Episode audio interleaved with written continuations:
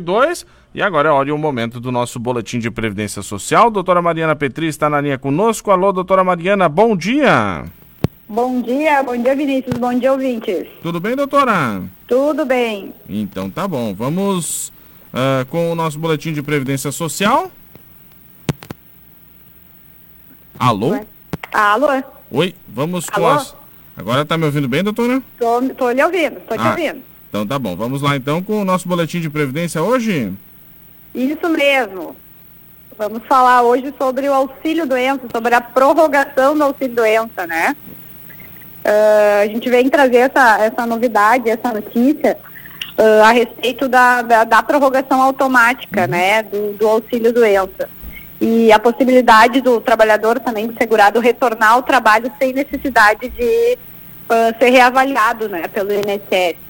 Então é uma mudança que o INSS ah, publicou há mais ou menos faz uns 30 dias já, e nós não tínhamos falado sobre isso aqui, né?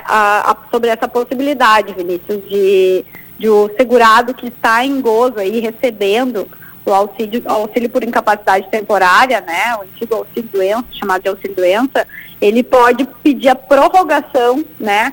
Ah, automática a cada 30 dias, sem necessidade, então, de ser submetido à perícia, né? A gente já falou aqui também sobre o auxílio doença, né, que o INSS alterou as regras. Hoje a gente, é possível o trabalhador solicitar o auxílio doença por meio do ateste MED, que é o requerimento online do benefício. Tudo isso, né, Vinícius, em função da, da demora aí nas perícias médicas, da fila que a gente tem no INSS, ãh, aguarda- das pessoas aí aguardando perícia. Então essas medidas são todas com esse objetivo, né, de agilizar o atendimento aí para o segurado da Previdência Social. Então, como eu falei, ãh, quem está afastado né, do trabalho, que está recebendo auxílio doença, ele vai poder, poder voltando retornar ao trabalho, mesmo antes do fim do prazo do, do, do, do atestado médico, né? Então, digamos, uma pessoa, e sem passar por uma perícia, uma pessoa que está em gozo de auxílio doença e está ãh, se considerando apto a retornar ao trabalho, ele pode sim voltar. Assim como, né, ãh, ele pode também solicitar a prorrogação automática do auxílio doença a cada 30 dias. Ou seja, o benefício está né, próximo de vencer, ele pode entrar em contato com o INSS, né, ãh, por meio de, do canal 135 ou do próprio do, do sistema meu INSS e solicitar a prorrogação automática do, do auxílio doença, tá? Então, a, co- a- a- essa prorrogação, Vinícius, ela pode ser dada independente do tempo de espera que esteja naquela agência, determinada agência, para a realização de perícia médica, mesmo quando esse tempo de espera for inferior a 30 dias, que antigamente, né, tinha esse prazo de 30 dias aí, no- a, a- perícia ãh, tinha que ser, ãh, deveria ser agendada aí para mais de 30 dias, né, o prazo, e agora, com essa nova portaria do INSS, não. Então, o segurado, ele pode sim solicitar a prorrogação, mesmo que naquele determinado lugar que ele tá, vai pedir a prorrogação, exista a possibilidade de perícia aí dentro de 30 dias. Pode ser, pode requerer, então, a renovação, a prorrogação automática do benefício. Isso vale para todas as agências da Previdência Social no Brasil, né? E também não tem ah, quantidade de vezes, a pessoa não está limitada, né?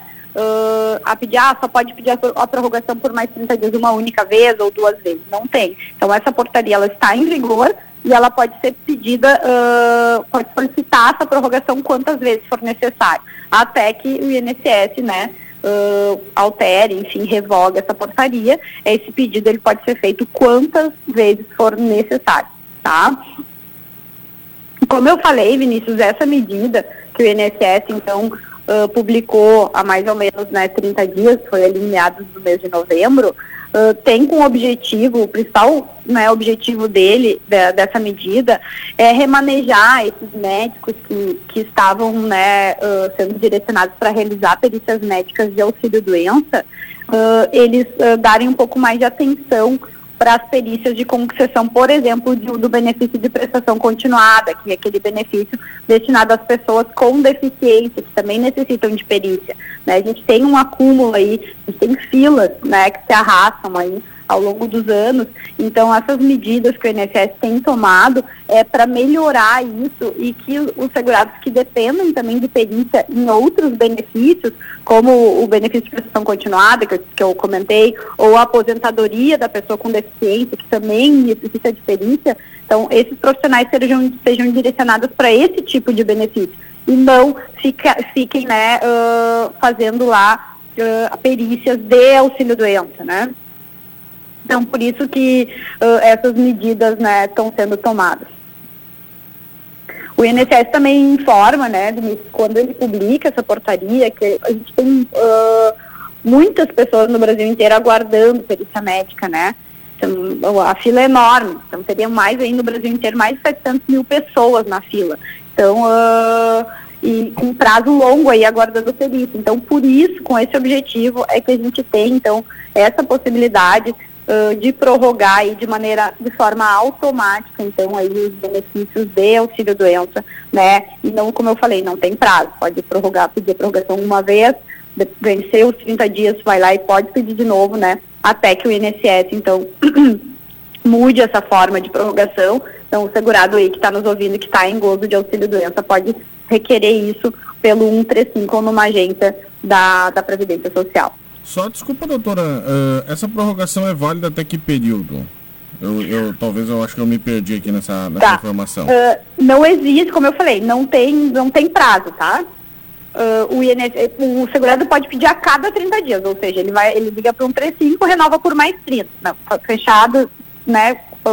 Atingido esses 30 dias, ele pode ligar de novo e pedir, indo, indo, indo pedindo, pedindo a prorrogação de maneira uh, prolongada, porque não existe ainda nada do, no INSS que diga ah, é até, até quatro por quatro vezes, por cinco vezes. Não uhum. tem, não tem prazo. Não foi, vai, não foi definido esse limite. Não foi, não foi nada definido. Então a portaria está em vigor até que essa portaria seja revista pelo INSS. O segurado pode sim indo pedir a prorrogação aí na, pelo, pelo canal 135, pelo meu INSS ou nas agências do INSS.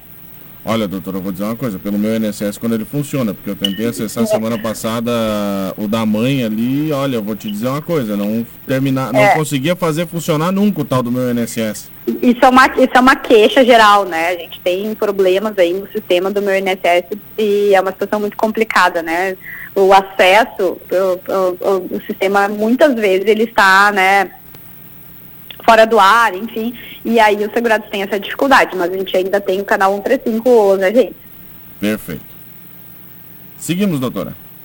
Não, então uh, uh, o que a gente né, queria trazer é essa, essa, essa possibilidade, né? Porque, como eu falei, isso é uma notícia, é uma informação que, que já está em vigor aí há mais ou menos quase 30 dias, né?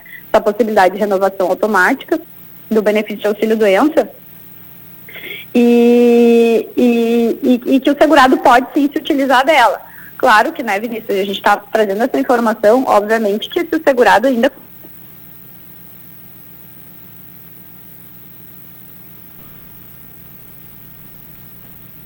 Alô? Eu acho que eu perdi o contato. Alô? Alô? Alô? Ah, eu perdi. É, perdi. A, a gente perdeu a ligação. Fabrício vai refazer o contato aí, 10h38. E a gente vai refazer o contato com a doutora Mariana Petri, que está fazendo o nosso boletim de Previdência Social sempre às segundas-feiras aqui na Rádio Taquara, né? Sempre a gente tem às segundas-feiras o nosso boletim de Previdência Social, esclarecendo assuntos relacionados ao INSS. Hoje estamos falando da prorrogação do auxílio-doença, né? Que foi uma medida tomada pelo governo.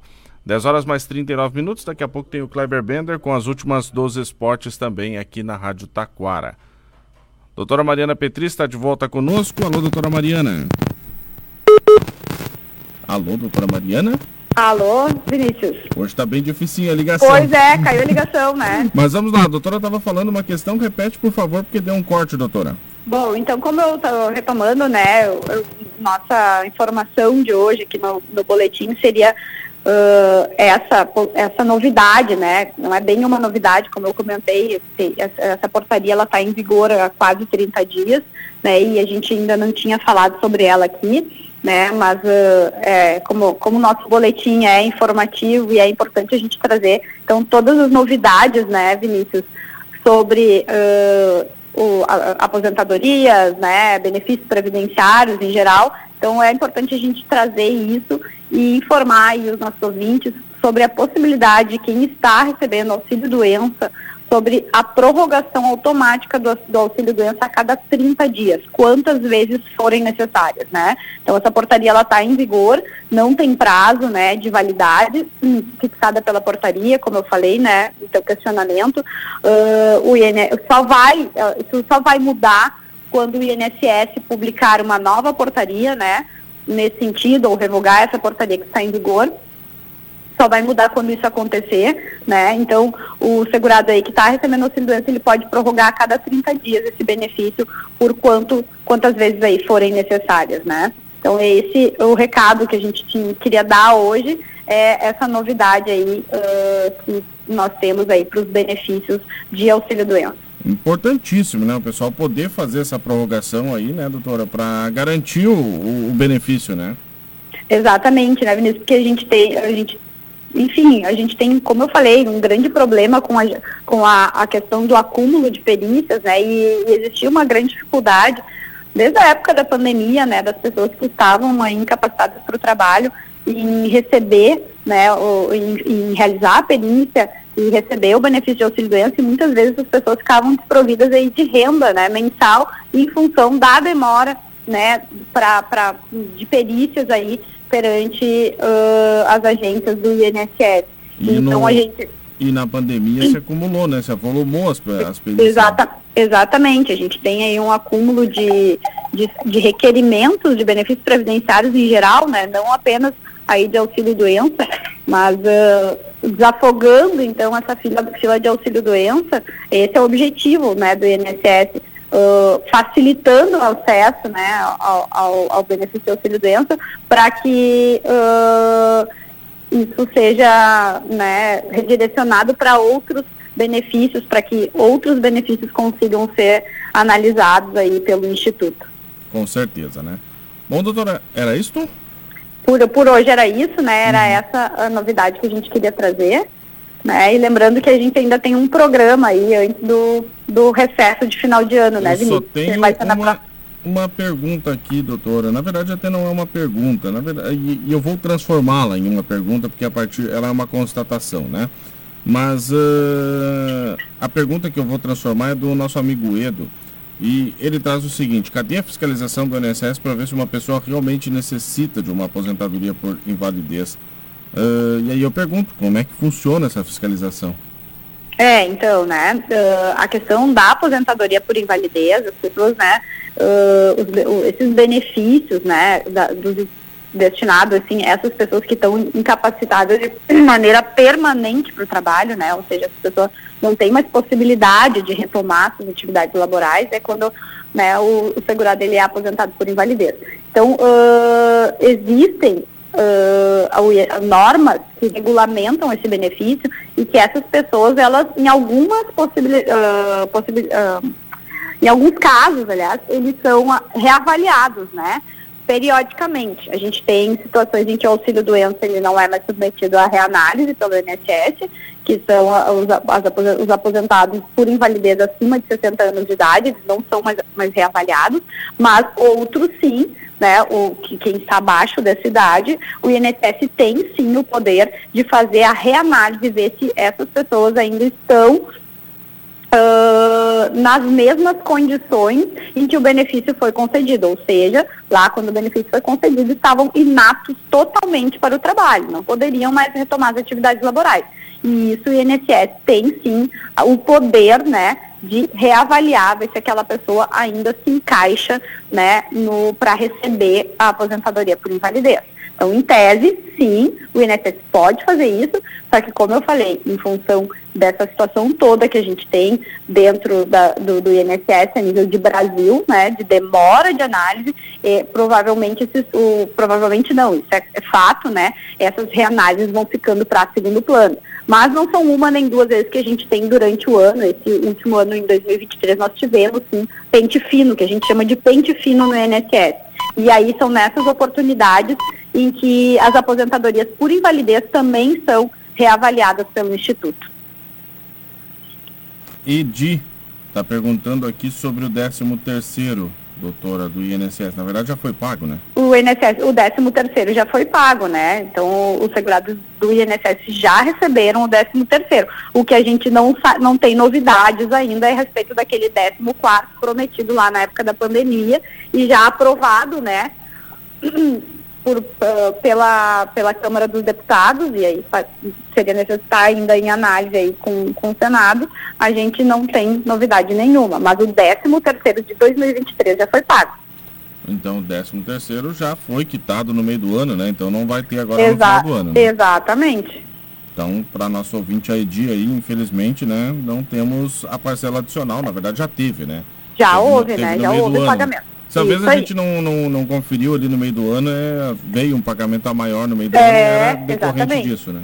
Exatamente. Isso pode ser a conferência pode ser feita também lá no meu INSS, né? Através de um, de um, de um serviço que tem lá que é chamado extrato de pagamento. Né? Uhum. Lá o segurado vai poder confirmar que o benefício de 13 terceiro já foi pago. Perfeito então, doutor. Então, para nosso ouvinte Edi aqui, que mandou o WhatsApp para mim, 13 terceiro já está quitado, foi quitado no meio do ano, né? Isso mesmo. 14 quarto, um dia os deputados, os senadores vão resolver pensar sobre o assunto e daí a gente vai ter é, e, e assim que tiver qualquer novidade, a gente uh, vai retomar aqui. Perfeito, doutora. Era isso? Era isso por hoje, era isso, né? Semana que vem estamos aqui na, ainda, né? E na semana que vem estamos aí, aí para o nosso último programa do ano de 2023. Tá certo, então. Obrigado, doutora. Obrigado e uma boa semana. Uma boa semana. Obrigado, doutora Mariana Petri, conversando conosco na manhã de hoje aqui na Rádio Taquara. 10h47, nós vamos para o intervalo. Em seguida a gente volta. Não tem intervalo, né, Fabrício? Agora o Fabrício me lembrou, né? Não temos intervalo. Vamos lá, né? Kleber Lauribender, últimas dos esportes, segunda edição. Acompanhe todas as segundas-feiras às 10h20 da manhã na Rádio Taquara o programa Boletim Previdenciário com as doutoras Mariana Petri e Patrícia Frias.